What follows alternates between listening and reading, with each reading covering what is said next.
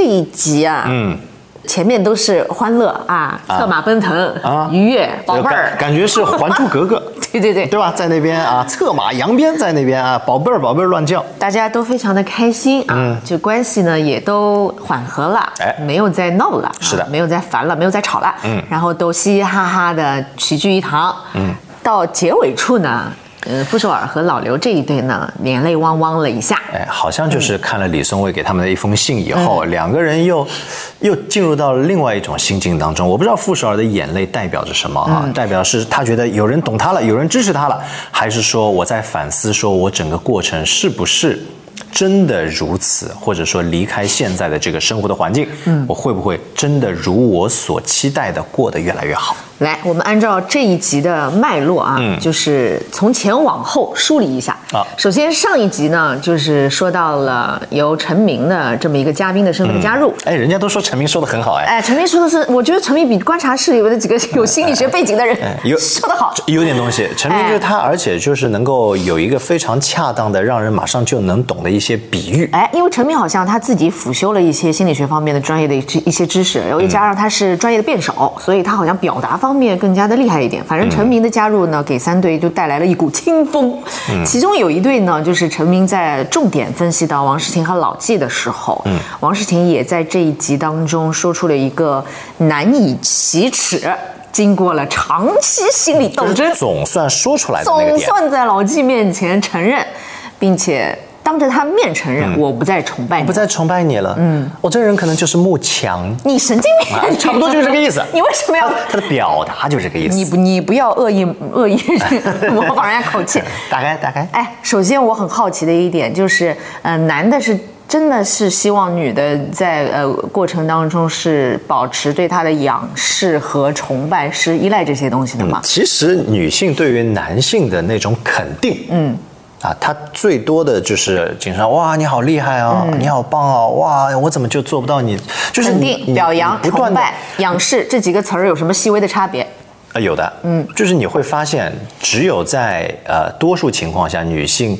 呃，自己无法企及到的这个男性去做到的那些事情，他会带着仰慕的时候，嗯他更容易肯定。等一下，嗯，是你觉得他无法企及，还是他装作他无法企及？啊，这如果说他能够有，他如果能够有这个在这个恋爱当中或者婚姻当中，他有这种智慧，他有这种智慧，能够调和两个人的这个亲密关系的过程当中，他装作嗯，好像难以企及的肯定你的时候，嗯，对于男生来说也很受用。所以是必须的。哎、就好比就最简单的哈，我们说女生，哎呀，明明打得开瓶盖，哎呀哎呀，哦打不开，打给你，哎，然后你这个男生，哎，这个还可以啊，很轻松啊。然后女生，哇，你好棒哦。你心底有意识到这一点吗？就是有的时候他虽然没有明讲，但是你心底也知道他是 fake it until make it。这个这个 这个就这个就不一定了，就不知道了。就是 Let me tell you the truth 啊，哦有的时候确实你 你在说的是什么场景之下的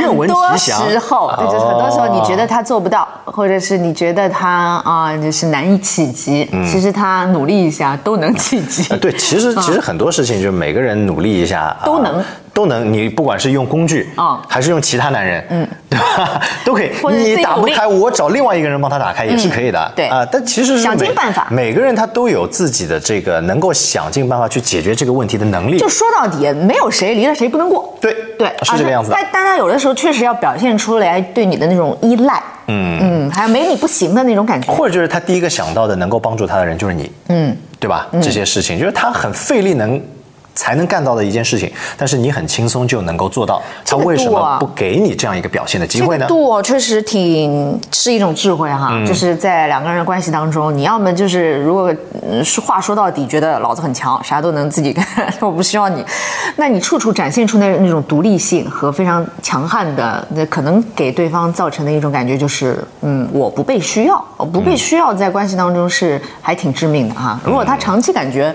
我不被需要，你啥都自己来塞，那他确实会造成一些挫败和一些嗯隔阂和疏远，对吧这个？就是在关系当中，就很多人，呃，就包括王诗晴在这个过程当中，我觉得张硕对他说了那一句话，嗯，其实我看弹幕评论当中哈，觉得张张张硕突然清醒了。他说啥？就王诗别人问题脑子挺清醒王诗晴在说自己呃不崇拜了不崇拜了，我很慕强的，我希望就是能够，就是他身上有很多更更闪光的地方，很强的地方。张硕说：“你这个不是爱啊，你这个是利用啊，对吧？那那说的其实是有道理的。就好比说，这个人你觉得已经没有利用价值了，你再也帮不到我了，我为什么还要依附在你身边？哎，我觉得王诗晴就是有一点，他几岁啊？但但不知道，就确实有点儿。呃，你说二十几岁跟老纪在一起，成名不是说嘛，长大后我就成了你，就是他确实在自己相对来说，嗯、三观还不是特别的成熟的时候，就跟了一个比他年纪长那么多的一个另伴，嗯，啊，同时这些年的成长也都在他的一个呃，你说好听点是帮助，说难听点就是这个控制或者规训啊什么的，确实受他蛮多影响的。然后直到现在他已经三十多了吧，应该三十几我不知道，好像。还是有一点点不太成熟的地方。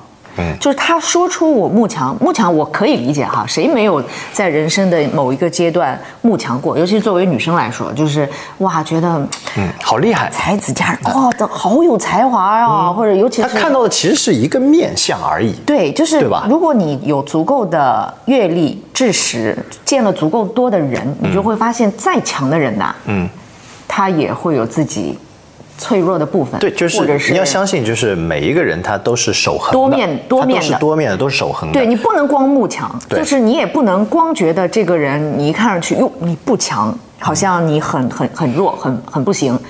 再弱的人，他有他也有很闪光的地方，对，就是所以就是在关呃亲密关系，两个人越是亲密的话，他越是容易把那些闪光点被变得稀松平常。就是你对他越了解，或者是你对他越呃投入足够多的关注和爱，你越能够看到这个人不同的面相和他的多面性，你越能够理解他。原来的眼光，如果说我们是去发现，嗯，那越来越近了以后，你会发现你不是发现了，嗯，你是挑剔。所以你的两个人之间对于彼此的那种眼光的这个身上特质的选取，都会发现，呃，出现了偏差。所以我觉得他不成熟的地方就在这里。他年纪小的时候，嗯，他说他蛮慕强的哈。他年纪小的时候为什么能崇拜老纪，并且能够臣服于他？嗯，是因为他在那个时候幼稚到只看到老纪的强。看不见老纪背后的一些脆弱的部分，或者是一些也需要帮助的部分，他没有感知到，对吧？他那个时候，我相信他年纪轻的时候也是一味索取的多，他这个年纪依然没有成熟，也就是他哎，突然之间变成另一个另一个极端了，发现老纪在工作上好像资源呐、这个人脉呐、或者是其他的一些没有他，因为模特这个行业其实呃女的她的。就是生命力确实，嗯，职业生命啊，确实比男的相对要短一点久一点。啊，久吗？女的，你不知道吗？你啊，我不知道啊可以科普一下哈，啊在时尚行业，来来来来，我我我听听听，学学学学，我很慕强的，你赶紧说说不。是在时尚行业，女的包括那个女模特的资源和那个生命力是比男的要久一点，男的其实很短的，然后资源很少的，而且收入比啊什么的机会啊什么都比女的少。在模特行业啊，单指在模特行业。所以老纪现在是转行去做演员，其实他做演员之前呢，他如果还想从事，他虽然自己说哈，我是在高位退下来的，但其实他如果在那个行业继续折腾的话，对于一个男模来说，其实也不划算。就是那个性价比，其实他早就应该想到他可能要开辟另外一条赛道了，比如说演员，比如说其他的。我觉得老纪挺聪明的，在这一点上，他对自己职业是有规划的，而且人转赛道，你千万也不能在一个自己好像在这个行业衰败了，我才好像不得不转，你就是要在高位。的时候做好准备，所以他这一点我觉得还挺成熟的。嗯，但是我前面不是说到王王诗晴，如果在这个年龄段，他走到了另外一个极端，发现哎呦，在这个工作上面，呃，我好像现在比他更强了，我不崇拜他了，其实也不对。嗯，你越是在这个时候，你会发现老纪其实他除了这一面之外，他也有其他强的部分，你怎么没看到？看不到呀，就是他自以为看他走尽了两极管是他自以为看尽了世间的繁华，嗯，但是他却没有办法真正的看穿一个人他的内核、它的本质，它到底是准备怎么通过一些其他的新的方式的努力，让自己在一个新的领域重新绽放光彩。等不了这个呃所谓的欺骗性失望区。所以，哎呦，你说怎么又拽出来一个真的真的，这个就在商业当中一样的，就是你要 欺骗性失望区，欺骗性失望区，来解释一下，就是在这个过程当中，它会给你带来的这个人生当中一个低谷。就好比说，我们很多企业要进行转型的过程当中，它要开启第二曲线，它过程当中一定是会有一段时间，你怎么都看不到一个犹如曾经的那样高光的时刻的成就出现，就是冷启动时期嘛，就是在那段欺骗性这段时间，很容易使人说看不到你的发展啊，看不到对你身上的那种期待，觉得你就弱了，觉得你就不行了。哦，但是往往如果说在这段欺骗性失望去度过以后，他的人生第二曲线，他可能会有十倍速。增增长的可能性，嗯，这是对于一个企业，嗯，这个发展来说，其实如果说一个人，你把他去，呃呃比较哈，和一个企业的发展做比较，他又何尝不是这个样子呢？但是他俩，我就觉得他俩除了好像工作，就生活都捆绑的不是太牢了嘛？好像就说来说去，你说他崇拜也好，不崇拜也好，强也好，弱也好，他一直围绕着是他的工作能力。业务能力啊，对吧？但是你回归到生活当中，你俩去除你们的职业身份，你俩是要生活在一起的，不可能这个人好像工作不行了，我就没办法跟他生活了呀。我又再次回到我之前有一期当中我说到的，王世清他其实怎么衡量一个人强不强？你能赚多少钱？你有没有发现，所有工作上面的那种强，他是以说你原来赚的比现在多。对吧？好，生活当中你说那些生活能力的强，或者他一些才华的强，他不能变现，我就没有办法用这个金钱的标准去说你是强的。你能洗个碗，你能洗一件衣服，你强在哪儿啊？赚钱了吗？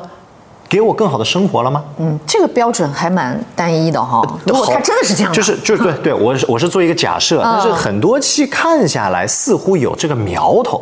那如果说你的幕墙是幕那些能够给你带来强资源、帮助你变现的那种墙的话，那很难讲一个人他会做出。啊，怎样的选择把自己的恋爱对象、婚姻对象当做一个一个的人生跳板？他可能他的他的这个价值观、他的爱情观的逻辑就是这个样子。哪怕甚至他觉得自己的父母不够强，他都要在外面再认个干爹干妈什么的。他就是就是这种认知观、世界观、人生观啊。会导致说他每一步说我都要找更强的，只只要这个更强的愿意给我资源，愿意帮助我的话，我就愿意跟他更亲近。哟，你现在开始全面批判王世平的三观了。我我觉得，我觉得就是有这么一种人，但是是不是他？我不知道，因为确实我不能从节目当中仅仅几个表象去给一个人去打上烙印。嗯，请大家停止对节目当中任何一个人的网络暴击哈。嗯。网暴我们不支持啊。对对对。但是我们只是只是通过一些形象，我们去分析身边有可能出现的这样一种人或者一种思想。我觉得陈明说的挺对的。他说王王诗琴，你看到的老纪身上好像就是没有在以前那么强了。但是陈明说我我眼中的老纪，他有他的很多闪光点。对吧？你就是要换多种角度去看待你的伴侣，不仅是他的业务能力，嗯，你要多维度的去看到他的很多面，而且尤其正因为你是伴侣，你才不能像他的领导、他的老板、他的下属、他的任何一个朋友，只看到他的一个单一面。嗯，呃，我最近有有有一对呃有有一个朋友啊，不有两个朋友，就是新婚刚新，到底是一对还是一个还是两个？有两个朋友，他们是一对儿，最近刚结婚，然后他们的那个婚礼誓词当中，我印象很深刻的一段也是，就是男方因为是心理咨询师嘛，然后他在外面的时候，就是你想心理咨询师很可能别人只是在遇到麻烦或者心情情绪低落的时候才会找到他，才会想到他，然后快乐的时候好像就。用不到这个资源，有没有利用价值？有有有一点这个，因为他职业属性是这样子。然后，呃，我觉得，呃，他太太的那个誓词当中有一点我印象很深刻，就是，嗯，在外面大家看到了你的那个职业形象是能够帮助很多人走出低谷的，是非常厉害的这么一个。就是咨询师嘛，嗯，但是呃，我看到的是在生活当中，在这种呃强大的，无论是业务能力还是帮助他人的能力，从重新获取快乐的这些能力的背后，是你曾经的那些隐藏在心底那些最深的脆弱和那些伤痛、那些创伤，你也在努力的去愈合它。那这一面只有太太能够看到。我觉得一个成熟的伴侣应该看得到他强的时候背后的那一面弱，是只有你看得到。对，或者他在弱的时候，你能发现他的闪光点。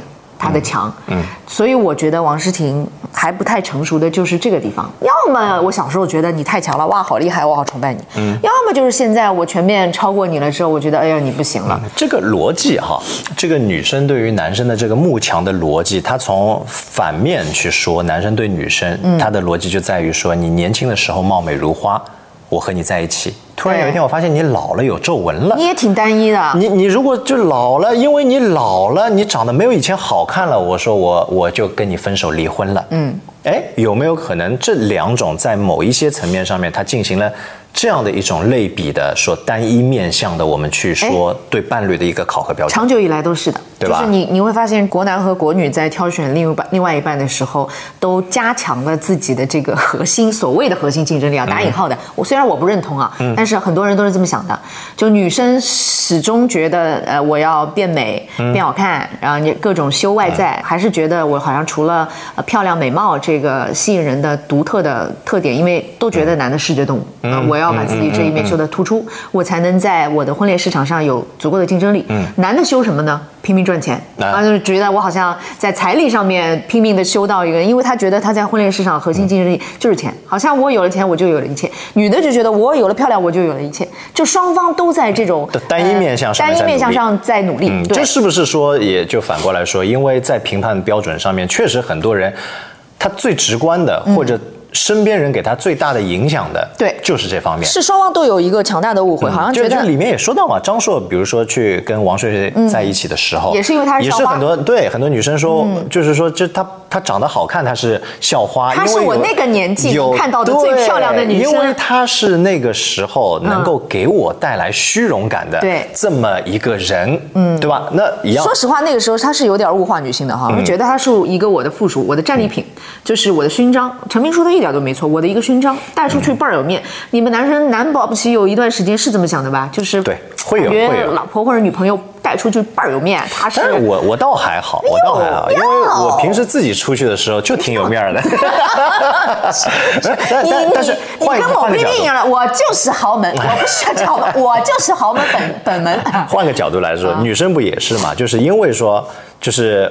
有一部分女生哈，就是有一部分女生是喊着自己是独立女性，但是呢，还要求男生给她买房买车，用她的钱。这个独立在哪里？我这这个是网上也在争议的点。明白的一段时间。但是不少女生也会是说，因为我的另一半有钱，我用他的钱给自己装点了。粉饰了一下我美好的生活，我去炫耀，满足我的虚荣心。所以在爱情当中，如果说以虚荣心起始，嗯，导致两个人在一起的，那最后也会因为对方无法继续给你带来持久的虚荣感，而慢慢的日渐消退。所以我说嘛，就是人生阅历到了某个阶段，男女都会发现，哎，这个单一的面相它不足以支撑我们的关系继续走下去了。嗯，因为美易逝，对吧？就是外表它是会衰老的，然后你。钱再多。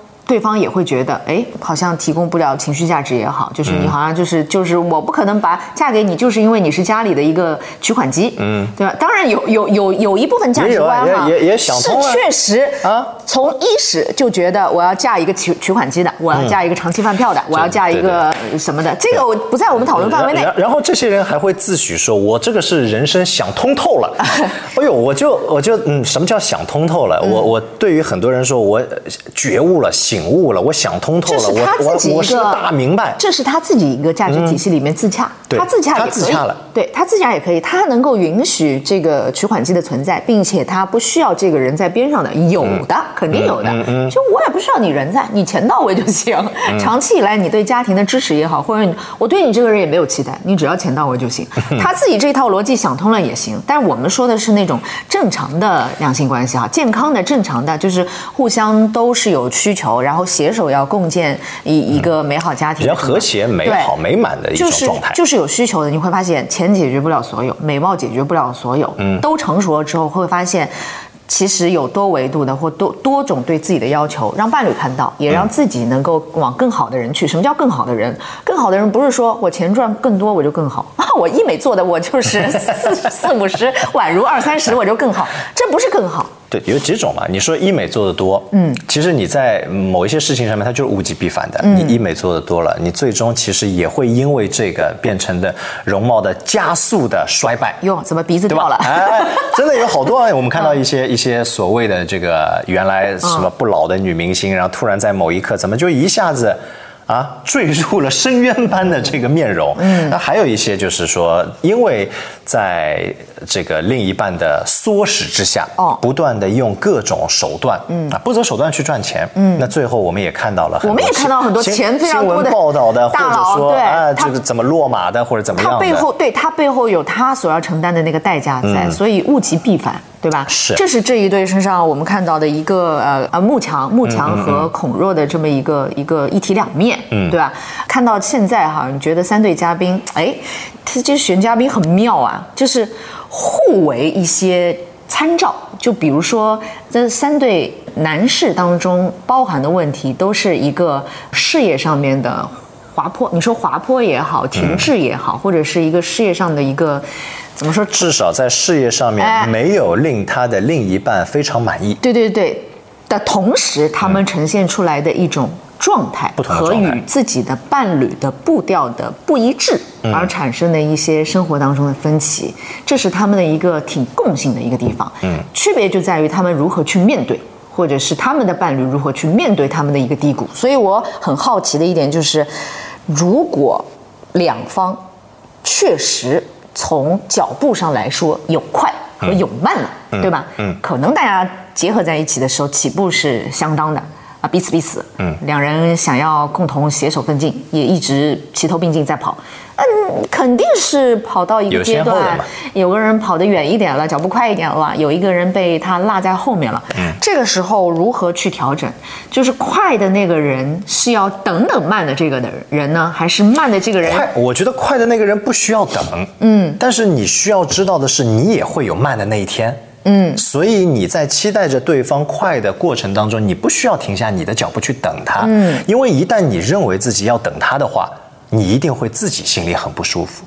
那负十二就没等呀。对，你可以往前走，对，但是你不能说我就把你给遗忘了，甚至我就我们比如说我们在爬山，你那么慢拖累我了，我把你踢下山。嗯，那这可能就是在两个人合作，如果说是一个团队的过程当中，他没有一个团队的意识，那你一定要想到，人他不可能是一直在这边冲刺的，他休息的过程当中，嗯，那另外一个。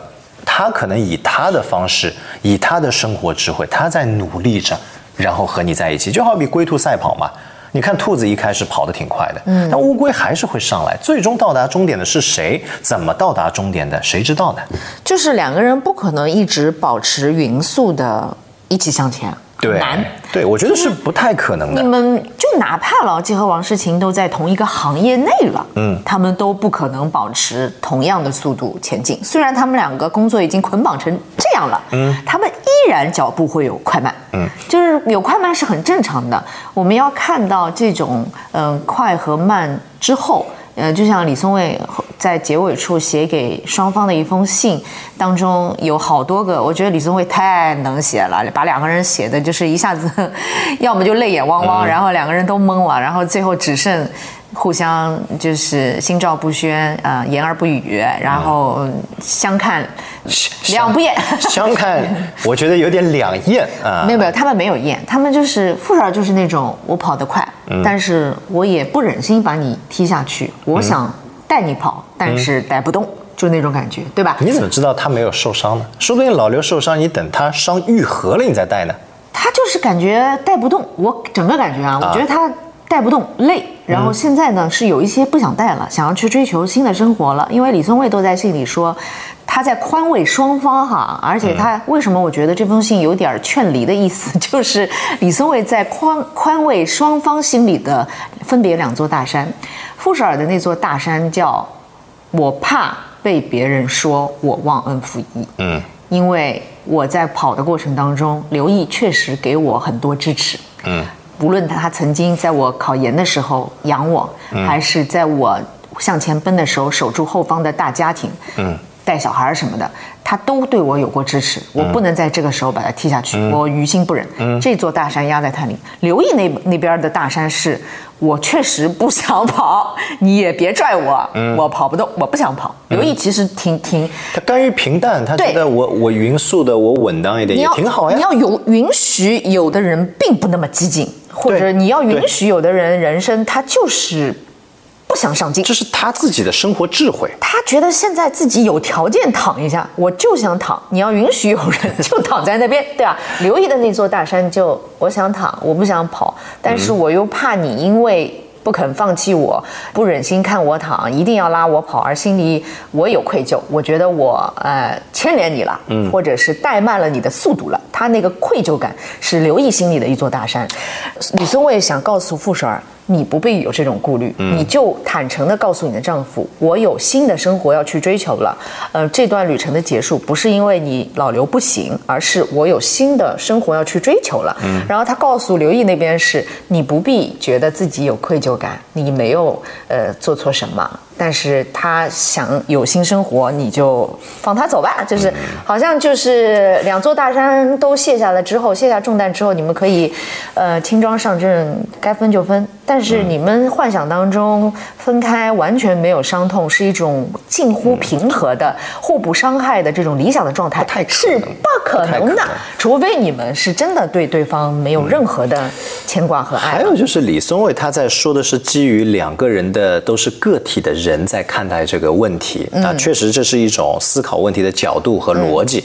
那还有一个角度就是，你看傅首尔和老刘那么多年，他们其实承担的这个家庭的不同的分工和责任，也有孩子，也有父母，也有社会，也有各方面的。其实我们每个人他都不是完全自由的人，嗯，他是会被责任牵不同的责任，嗯去在某一程度上面去拉扯的。对那如果就卸下责任是一件非常简单的事情，但如果你就做一个 对我就自私的人我管我管谁？我管你怎么看？我自己最重要嗯听着很洒脱，但是这个真的是一个我们说社会的一个真的非常正向的健康的状态吗？嗯，那如果这样的话，婚姻的制度在此它约束的是什么？它没有约束到。嗯那么对于孩子来说，你不要妄想着说我们两个真分开了，孩子还能够感受到你们两个共同给他带来的爱，嗯，它本身也是一个伪命题，对不对？那既然说你们两个的分开要给很多事情带来。那么多的伤害的话，那你是不是说你还一意孤行，或者说你依然只考虑到自己，我不用考虑别人？那你到底是自私、自利、利己，嗯，还是说我我我准备往上冲，然后我再回头，我有更大的能力，我再来承承担更大的责任？这个到底是什么逻辑？这个确实是需要权衡的，因为你说他绝对自私吧，那么有的人他要说了，嗯、就是我如果你不让我去追求那个我想要的新的一片天地、新的生活了，嗯我困在这个婚姻当中，嗯，我状态会持续的下坡，嗯，我自己也会越来越抑郁，就是我的状态会影响我的伴侣、我的小孩、我的整个家庭，就是我不好，其实家庭很难好，嗯，他是觉得自己在关系当中被困住了，每分每秒都不得忍耐了，嗯，所以我觉得这种状况之下是你要权衡的，就是责任和你的自我成长方面啊是要权衡的。我们我们很容易被很多关系所困住，父母和你的关系，同事、领导和你的关系，还有你伴侣和你的关系。只要你和别人产生联系，总有一种关系，你会因为和他之间的连接而做出适度的改变和所以调整。嗯所以是要权衡呀，对吧？我在职场当中，我跟领导的关系、跟同事的关系，已经严重影响到了我的精神状态了。我每天上班一出门就泪如雨下。啊那这个工作我确实应该割舍呀。啊，好，那对几点？如果说你会发现你投入到新的工作当中还是这样，换了几份工作，你还是这个状态那，你就检讨是不是自己的问题，对，是吧那？如果你在亲密关系当中，哎，往往同样类型的情况反复出现的时候，嗯，那到底是对方给你带来的这个问题，还是你给每一段关系带来的问题，导致自己被困住？好的，那我就不要关系，独自生活呀。对对对，这也是一种选择对啊嘛。，这所以是在权衡和。自己的就是呃呃心理的较量或者是实践当中，也是没有人有绝对正确的答案的。对所以这是。他们这对就是傅首尔老刘这一对，因为脚步快和慢永远是网上的一个争议，大家都说啊，利用完了就一脚把人家踹了，可真够你的啊，过河拆桥什么话都说的很难听，卸磨杀驴的之类的。但是有的时候你转念一想，转念一想啊，是真的，就是你期盼的相处模式是从一而终的吗？就是一开始，比如说我们结婚的时候势均力敌的，我就要用这种模式相伴到老吗？也不可能。它关系不断的是在调整过程当中，我永远在不停的经验当中或者阅历当中寻找自己需要什么，我也在不断的发现自己，我也在成长。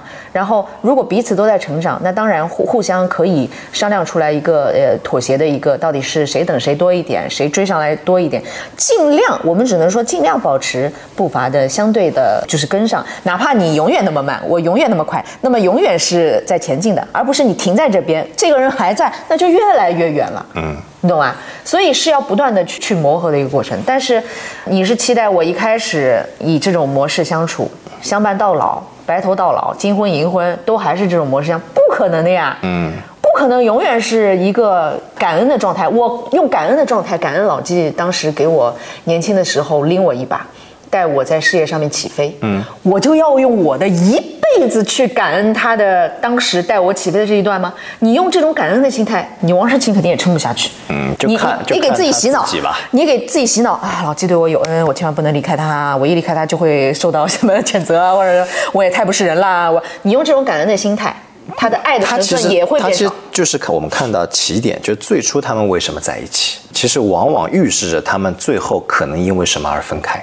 最初如果是因为利用一个人在一起，嗯，最后也会因为这个人没有利用价值而分开，或者说最后他发现了有别人更好利用的时候而分开，对不对？对。那所以如果最初是只是因为说我们两个在事业上面正好同步，嗯，我们能够在一起，那也会因为事业的不同步，你跟他分开。所以你事业当不同步的时候，甚至是老纪已经转行了，你俩已经是不同行业了，嗯。那你就要转变模式，两个人都要转变模式。是我们现在都不同行业了，咱们的工作能不能尽量分开？那么，那么问题在于，然后各自在各自的赛道跑步。那么问题在于，他们是不是说在某一些关系当中，还是带着最初的认知在看待关系的相处？那你到底说他成长的是什么？他成长就是没有成长呀。成长的不是对于亲密关系的认知上面的成长，他成长的只是说我正好事业发展了，我努力，我赚到钱了。但是我看待亲密关系的眼光和亲密关系，它如何长期维持的这样一种能力方面，他没有长进呀。我就是觉得他俩成长的速度有点儿。对，其实其实你你你说什么叫成长？他其实环境不同，他能够呃社会观念不同，给每个人造成的这个观念也会产生差池。就好比我们以前父母辈或者爷爷奶奶辈，他们东西坏了。都能修，嗯，我们东西坏了，哎，直接换，直接换，因为换换的成本好像更低一点。更年轻的一点就是，哎，我同一个东西，我先买个三五个，万一坏了呢，我直接替换。嗯，你看，所以就每一代的观念它都在改变，它也会导致我们对于婚姻、对于亲密关系的一个模式上面碰到问题了，我们到底怎么解决？反正我觉得，如果。至少我有老刘这样的一个另一半，我觉得虽然生活细节我不知道啊，我不知道他们可能傅首尔在生活的细节方面也承担了很多。失望无数次的的对老刘，你他跟陈飞说的一句话特别好笑，我没招了，这么大岁数一个人洗澡唱歌，你每天睡得特别香，为什么老想改变对方呢？啊，就是他觉得老刘他心里没负担，特别快乐的一个人呀，挺好，就见不得老刘快乐是吧？不是，他觉得他没有，他没有觉得任何有问题，你让他这样过也行。你你有没有发现亲密关系当中还有一种就是？我已经那么辛苦了，你怎么能那么开心？有有没有这种心理不平衡？他没有体会到。我我有一个朋友说什么？我有个朋友说，每一次他只要比如说出差加班回到家很累的时候，第二天早上起来，他老婆一定要把他很早就从床上拖起来。啊，他说我昨天加班呀，你就是看不得我很开心了。他跟兄弟们一起打游戏，嗯，出去玩一会儿，他老婆总要觉得不快乐，就是他的不快乐的点。跟兄弟们出去玩打游戏。哎，那么你的就是那个 priority 是什么？不是，这问题就在于你第一个想到的是放松啊，不是？老婆已经承受了你不在的时候的孤独，以及你的对吧？为什么他有个问题，就是只要和老婆在一起，老婆一，你你干嘛笑得那么开心啊？这什么？你干，对啊，就是就是觉得我很辛苦，我在家带孩子，你怎么能那么开心？啊是有这种就所有不带孩子的那些点都被他认为是开心的，嗯，哪怕应酬，应酬嘛，你挺开心的，吃吃饭、唱唱歌呀，嗯。喝喝酒呀，多开心啊！上班嘛，你看到处出差多开心，像旅游一样的，就是他没有经历的那些，他都把它想象成很开心。哦，就是你不在我出现在我面前，跟我共同承嗯。担家里的一些劳动的时候，我默认你是逃离了这个对，所以你看，就默认的是我在做的每一件事情都是辛苦的不。是，这确实有种男的，他确实在逃离啊、你不能否认他确实在逃离。我还听说疫情期间，就是我们有段时间不是都阳了嘛，对吧？啊那么不是经常会有那种呃两口子在一起，一个阳了他就必须隔离，然后他自然就隔绝了家庭的这个家务和带孩子的琐事，因为你都阳了，你就不能参与的。他还自己还挺开心，哎，我一个人房间，我终于可以休息了，然后把那个带孩子啊、家务啊、家庭的所有事情都扔给另外一个还没有阳的人，然后那个呃还呃，比如说此刻正在外边出差的一个老公，一听说家里哇，此刻大家都在感染当中啊，大家都阳了，哎，我再晚一礼拜回家，我索性就把这个烂摊子让老婆承受到底。你怎么身边都是这样的人不？是你确实有听到过这种事例，你是不是心里是真心的在逃离？你自己心里知道。哎所以太太有的时候你你说你有心理这种不平衡，我觉得很正常。你把所有的重压、家庭的那些重压和隐形的家务都压在一个人身上，他心里有不平衡，不是很正常吗？嗯，你没有起到一个宽慰或者情绪价值没有给到位，然后哎，我活过来了，我去跟兄弟们打游戏应酬了，你这不是讨骂吗？你不是活该吗？哎哎，我朋我朋友说，但是但是你看。每个月信用卡都被他刷爆，我说那怎么办呢？他说我现在跟我老婆比赛用信用卡，比如说十万，他刷20万比如说我要说比如说三十万信用卡一共十万块钱的额度，对吧？嗯我只要刷到五万以上，我就赢了。我说你们这个这家人还是也也厉害嗯啊！就是你你会发现，就是亲密关系总会有各种各样奇妙的竞争关系出现。嗯，在这个时刻就怎么样明争暗斗呢？这比较微。妙了。对，他嗯我一定想到是合作。如果老算计着说你付出的多，我付出的多啊，或者你获得的多，我获得多，就这这个就没有办法很好的去调和了，因为都在算。反正如果我有老刘这么一个伴侣，他现在到了这么一个状况，我还。如果我是傅首尔，我还挺舍不得离开他的。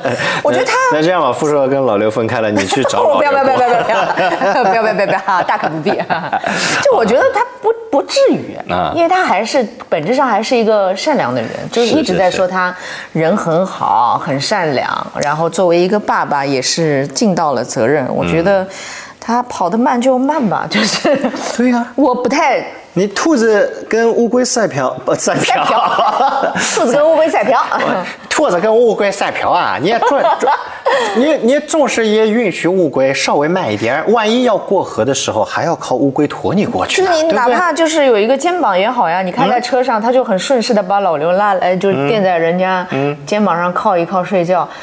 你说你如果在，除非他就是铁了心，就是接下来一个人生活哈。我觉得这个年纪，如果你再重启一段关系，没有那种相濡以沫十几年，两个人经历了那么多事情，就是他们经历了很多高峰低谷啊，经就是经历的足够多，一起打怪打到今天，你说谁还有人能陪你走过这么一段不容易的、再也不可复制的人生呢？是 是是，很多人都以为自己脱离了这个婚姻，到另外一一一段婚姻当中，这个可能会找到更好的。但是我前段时间还看到有大数据说，就是二婚的这个幸福率其实是非常低的。但哦如果还这是什么数据来愿闻其详有有有，我大大致的有一个数据，就是说二婚离婚啊离婚在复婚的幸福率好像是百分之七十几。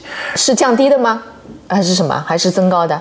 就是就是是原来的百分之，就是是占到整体的婚姻当中七十几，就是他离过婚再复婚，嗯还是算高的百分之七十几，哦就是投入到说嗯下一段婚姻的幸福率好像是百分之三十几还是多少，哦就是然后再加上如果你还带了一个孩子，孩子。带女孩子的幸福率是百分之二十多还是多少、啊？还是十几？嗯。然后带男孩子的幸福率呢，基本上啊只有百分之几，哦。就是有有这么一个数据，就得出的结论就是，一旦离了，你再想结，你跟原来那个结和换一个人结，除除非你原来你跟原来那个结幸福度更高。是吧？对对对对然后，如果你离婚了之后，二婚找另外一个再找一个哎，你没带小孩，幸福度比带了小孩高。对以及你带小孩的状况之下，你带的是女孩，幸福度比带男孩幸福度高，是是不是这个结论？差不多，差不多。啊懂了懂了懂了 所以所以思量一下，他们是儿子还是女儿？他们是儿子，傅首尔是儿子啊也就是那个鄙视链最底端。